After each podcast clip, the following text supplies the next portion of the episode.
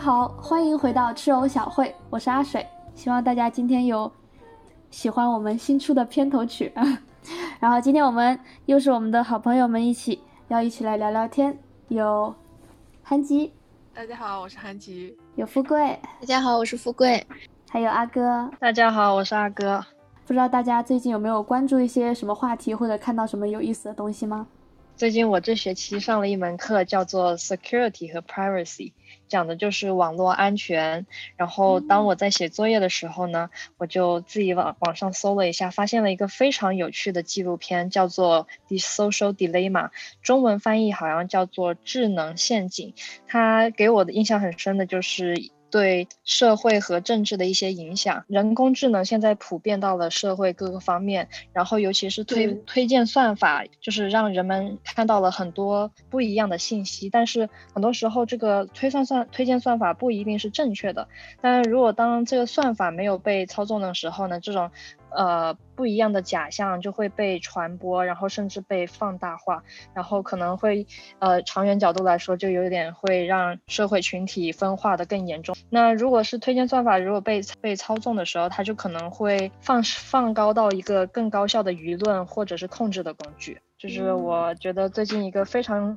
有趣的一个纪录片啊，就是说，如果你搜寻了一个话题，然后你就会发现你不断的被推送。呃，跟那个观点一样的一些相关相关话题，然后你就不断只接收同一类的信息。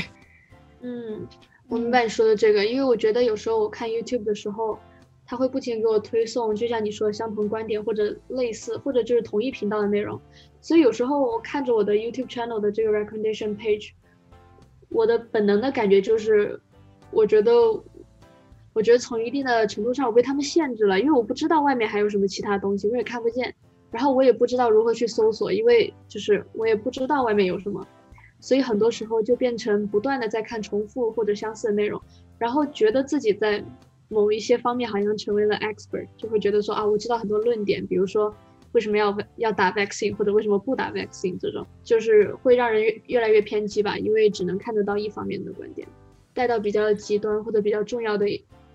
Issue 上面的时候会产生更大的反应和这种不好的结果。其实我觉得可能智能陷阱可能不是一个很好的翻译。我刚刚想了一下，我发现可能是社交困境，就是是会是一个更好的翻译。就就是着眼就是并非是一种监视吧，就感觉是造成一起就是推荐算法可能会把这些。呃，东西过滤或者是极端化的感觉。我想说，因为其实自从毕业之后，我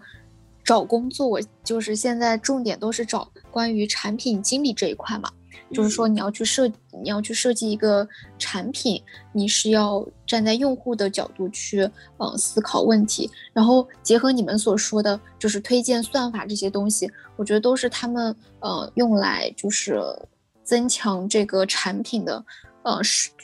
就像这个，对对对，就是让让用户去，呃，不停的使用它，然后抢占你的注意力，让你就是慢慢的上瘾。就像有，就像现在非常流行刷短视频，在各种社交平台上面，然后你刷着刷着，可能就发现时间一下子就过去了，当你放下手机，就半天就没有了，就非常让你上瘾，跟。烟酒毒品一样的，就是占用你的时间和注意力。然后当你放下手机的时候，你又会觉得有点空虚，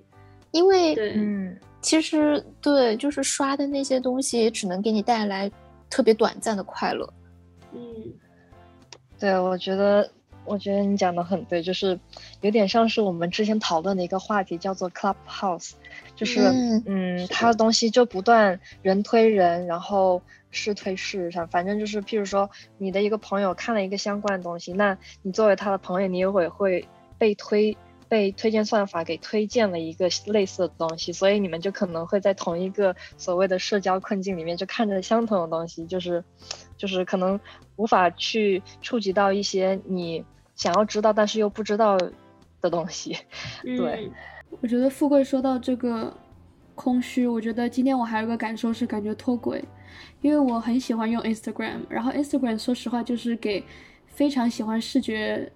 就是非常视觉动物会喜欢的 一个 A P P，因为所有东西都很美，然后都做的很漂亮。然后我有时候就觉得，如果多看这种美的东西，可能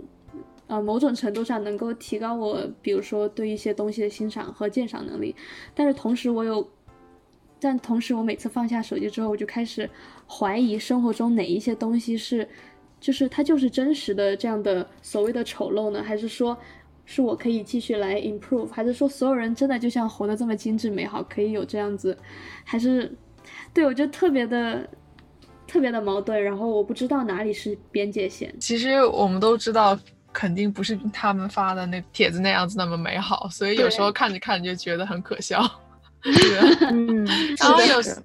然后自己去发 Instagram 的时候，也就想，哦，那我应该要装装扮的精致一点啊，然后看起来好像一切一切安好的样子。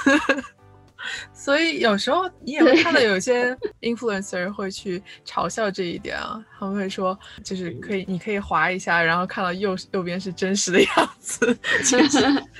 也形成一种对比。哦，我觉得像是你们刚刚讲的这几个点都都很好，我觉得可以就是比如比方像归类成一种叫做社会焦虑吧，就是感觉就是你放下来你会有一种空虚，然后如果你要呃把东西传到 Instagram 上，你又想说，哎呀，我要装装的精致一点，我希望别人给我一个非常正正面的呃。评论就譬如说像 Facebook 里面的那个 like，就是那个 like function，就是点赞功能，就是很希望能获得别人的就是认同，但是同时你也会贩卖一些。所谓的社会焦虑，就是如果别人不给你点赞，然后你会觉得哦，我没有受到关注，那我应该要怎么办？然后说有时候看到朋友圈或者是 Instagram 发了，发现哎，人家晋职了，或者是人家嗯找到一个非常好的工作等等，就是你会觉得哎呀，那我是不是应该要更加奋进？就是如果没有看到这些种种的东西在社交网络上，那我们是不是会有更少一点的焦虑，或者是嗯无知者无畏，或者是？嗯，让我们活在自己的所谓的自己的圈子里，不踏出这个 comfort zone 的话，会有什么样的想法？所以这个，我觉得这个纪录片吧，就很值得让人深思。对，是是的，你说的这个点，它就是，嗯，就是当当当初可能 Facebook 的产品经理发明这个 like function 的时候，他可能只是想没有没有想这么多，但是没想到玩的人多了之后。就会有些人可能会有抑郁症，因为这个就没有得到别人的这个点赞这样子。但是这其实和吸烟我觉得一样，就你你看那些烟厂，他们都会在那个烟盒子上面打上吸烟有害健康。我觉得可能就是对于互联网或者社交网络这些，也应该要有相应的呃法律或者政策去干预。我觉得有一个。很有意思的小事情是，我们会把很多很美好的东西放在 Instagram 上面嘛。然后，当我们回看 Instagram 的时候，我们会觉得我们的以前都过得还挺美好的。就是 我觉得有时候有有有，不知道这是真的还是假的，或者说一个好的事情还是不是好的事情。那我就会有这种错觉，就是我看我自己的那个相册的时候。就是看手机里自己的相册，就会发现哦哦，那个时候呀，怎么这样子？但是我翻到 Instagram 上，我就会觉得说，哦，当时过得还不错嘛，你看，吃的也好，过得也好。啊，觉得觉得回忆美好也可以啊。对对，所以我也觉得，嗯，可能也有一定的好处。嗯嗯。但我觉得 Instagram 上面，啊，他们都尽量发美的图片，也是对观众负责。谁想要去点，然后一直被一些丑陋图片视觉冲击？哦，我就觉得这些平台的氛围其实啊很不一样，因为受众不一样，然后周围人在发的内容不一样，你也会跟着发不一样的东西。所以我个人比较喜欢在微信朋友圈里发，因为大家感觉都相对真实一些。然后圈子也少一些，不用给更多人去看，都是自己最熟悉、最能信任的人。就算是什么拍个大脚丫子什么的 不好看，也不会太在意。对，不像 Instagram，对，真的要装。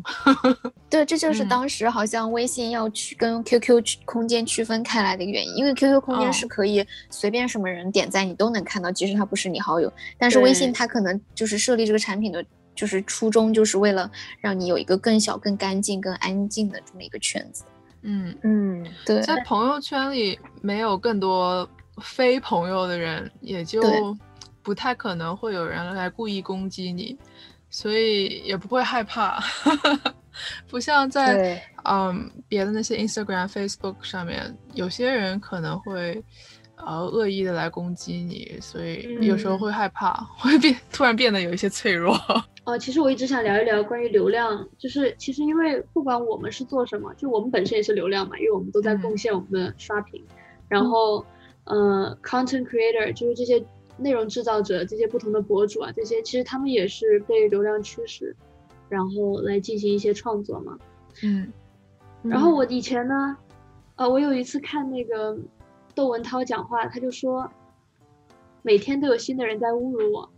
他说，你总是会在很多各种各样的平台上面看到很多很弱智，或者你一看标题，其实你就知道它是一个很廉价或者嗯质量很低的内容，可是嗯他就是抓眼球，你就是想点进去。窦文涛说，嗯每次看到说他自己和谁谁谁的绯闻，他自己都知道不是真的，他都要点进去看一眼。然后我就我就非常对非常感同身受，因为我觉得很多时候，就像你们前面说，这些 A P P 就是为了增加我们的粘用户粘性，然后、然后玩这些心理游戏，让我们不停的往里点，然后嗯。但是你每次看完之后，你都会觉得我又浪费了时间，但是我又因为我我好像为了跟跟紧这个时代，因为我以前是学市场营市场营销嘛，所以我觉得我为了紧跟市场，我又必须要看这些东西，但是他们的真正的价值的这个内容又特别少，感觉水分又特别多，然后还要不停的辨认真假信息，然后有效信息等等，所以我觉得就很累，然后就觉得就是一个工具，只是在贡献流量。我觉得确嗯实很累，但是又没有选择。对，我觉得就是像你们说，就是要所谓跟上时代，呃，不要被淘汰这种东西。其实，嗯，我觉得从我学到的东西来说，就是有点像是人类跟智能的比拼，到底是谁控制谁？是我们在控制它，还是它控制我？还是它推送的东西？就是科技的确给人类带来了很多便利，但是同时它也影响了我们对一些事物的判断，包括像是过去一六年、二零年舆论对这个呃美国总统选举的一些影响，或者是说就是。嗯，就是每个世界各地都有吧，包括埃及啊，或者是嗯香港，或者是甚至是现在的泰国、缅甸等等，都是很多东西说如果没有社交，就是这种社会，就社交媒体的这种传播或者这种推送，那有可能他们看到的东西就不一样，所以就是就是人类与智能的相互比拼，其实还是很好玩的。嗯，但我之前看到说，其实算法其实都没有错，错的是我们提供算法的数据，对不对？就是他们以前有一次给了一个半张人的脸，一个黑人的脸好像是，然后让算法把整一个脸画出来，但他画出来的呢，另外一半是白人，就是白人的这种特征，就是因为我们给的数据并没有很好的 represent 这个 population 这个人群，所以的话，最后。算出来的东西是 biased 的，但是并不是因为算法本身有错误，而是因为我们提供的东西是错的，或者不完整的。所以演算法一直在更新，不是吗？对我觉得都嗯，我觉得都有，就是数据的数据量不够和不具有代表性，以及算法的一些缺陷，或者嗯是人人为的一些因素，所以导致了很多东西看似觉得是正确，但实际上有很多潜在的东西，譬如就譬如说像是。我最近看的一种就是就是某公司它可能是呃科技公司它可能需要嗯推送就是找找员工，那他们可能比较偏向，哎那我是不是找多一点女性会好一些，呃而不是男性，就是这种有一些多多少少有一些对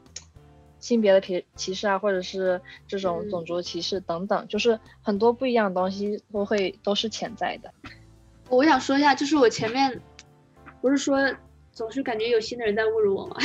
每天都觉得呃，哦，嗯，对，所以当时我就在想，到底是谁在做这些内容，然后他们到底是什么样的心思？我可不然后可以后来就问什么叫觉得新的人侮辱你？我我没太懂。就是每天都有新的 content 在骗我进去，哦而且就是如此低质量、哦低质量的 content，我即使知道，我还是要点进去。然后每次看完之后，我都觉得我被侮辱了，我的智商被侮辱了，我审美被侮辱了，然后我的时间也被侮辱了。但是我就是那么蠢的点进去了，对，就这种感觉。嗯，所以我当时就在想，哦到底这些信息的这些信息的生产人到底是什么样的人？然后他们他们到底知不知道？他们是不是恶意正在生产这些东西，还是说是被迫，还是说他们无知，他们就没有想过这种问题，只是为了钱还是什么之类？因为我们知道有流量嘛，哦对吧？我看到有一个他说，就是他就是为了拉住用户，会没有下限的发送各种就是非常无知下流的新闻或者信息，他就是只是为了抓住你的注意力而已嘛。他可能标题就是像那种营销号，你就像一个傀儡一样，把自己的时间全部拿去让他操纵。然后他也丝毫不担心这些东西对你造成的影响，对你的身体、行为习惯和思想，给你灌输的意识形态、人际三观，就可能都会造成一些负面影响。但他们不在意，他们只是为了达成自己的目的，为了去让你点击他们，花时间而已。哎，我觉得你说这个特别有意思，因为我之前有一段时间，我总觉得要跟上时事嘛，所以我就下了很多中国的那种 A P P 关于新闻的，结果后来我全部都删了，因为第一是他们的算法都很厉害，我只要点进去任何一个很抓眼球的，然后接下来我就再也看不到正经新闻了，你知道吗？然后 真的就很丢人，说实话，但是就很很生气。第二是我后来发现，就是新闻标题啊，他们为了抓人眼球，然后他们就会符号化，然后建立一些对立的意识啊，然后就真的很无底线，或者丑化某些人群。嗯就比如说，哦，我们之前看那个，明明是个黑 crime，就是一第一次，呃，亚裔被被在那个 SPA 被杀的时候，嗯但是嗯 news 上面写的就是些什么 Asian in mass shooting，他们不会说哦 in in SPA 什么之类的，就是他们会就是 paint the stereotypical image。嗯，对吧？？让让人嗯们觉得哦，就是因为是这样子，或者说是在一个很 sketchy 的 place，that's why this thing happened。然后或者说中中国有很多这样一些什么女司机呀、女大学生啊，然后女博士啊，对，这些东西都是说实话，就是打开新闻都看得到的东西。然后还有很多受害者有错论的这种意识，就是潜潜意识埋伏在这种 title 这种标题里面。所以我觉得很多时候。现在因为不仅仅是新闻工作者在做新闻，而是每个自媒体都在做新闻。我觉得嗯大家还是要把自己的这个职业操守保护好，因为他们确实能够影响很多人的思想。对，很作我觉得作为新闻者来说，其实还挺难的，就是就是你既想要就想要抓住时事，但是又希望能够抓住观众的眼球，其实这个东西其实挺难平平衡的。其实就是因为有资本。对，然后，还有个人的一种批判思维和独立的思考能力，我觉得也是非常重要的。然后以及，嗯，整个社会、政府还有社会这种相互的监控和操纵吧，就是就是会需，如果没有如果没有一方做做一个很好的就是样本的话，就是事例的话，它可能就会放到了一个无限无限循环里面，就是我管不了你，你也管不了我，我怎么做，然后 对吧？对就是就就很好玩了。嗯，对，之前我听到一个博主说，他认为应该跟上，呃，法律也应该跟上时代脚步，啊、应该真的去监管，然后去管一管，收拾收拾这些嗯社交媒体上的一些言论。对，我觉得像是我这两天，就是前几天写的一篇论文，就是关于 unregular speech，就是讲的是网络上这种言语言语自由、言论自由到底要怎么嗯去判断，然后怎么去监控，包括政府他们需要做什么方式，以及是媒体要就是社交平台怎么去做。那么这个例子就是，嗯，Twitter 把把美国总统的言论都给屏蔽掉，那这说明是不是说明作为社交媒体，你有你的权利是不是大过于总统，还是说你有权利去嗯限制人家的言论？那我作为想要发声者，那我是不是有什么样的办法可以去呃制衡相对应的东西？就是这个东西就是很难说，但是如果太太 over control，就是过于控制的话，你又会觉得言论不自由。那这个这是一个像像是灰色地带的感觉，就是你讲不清楚到底是要怎么做。但是肯定需要有一个良性的循环啊，或者是有一个比较有效的监管才比较好。嗯嗯嗯，我觉得一方面是监管，一方面是就是如果人们提升了对。叫什么内容质量的要求的话，那么生产者也有义务要提高它的质量，才能得到他所谓想要得到的流量。但是我们不点进去，我们怎么知道它是一个好的还是坏的呢？是呀，就互联网实在太大了，大家很难看到它的全貌。我们看到的、接触到的，真的就只是冰山一角。然后那部分可能就是我们被慢慢的被被互联网、被手机驯化，然后开始变得。变蠢了，有点担心。变蠢了，对，而且我觉得现在特别多，呃，自媒体都只是，嗯，说要代替大家去咀嚼知识，然后来进行。对对对。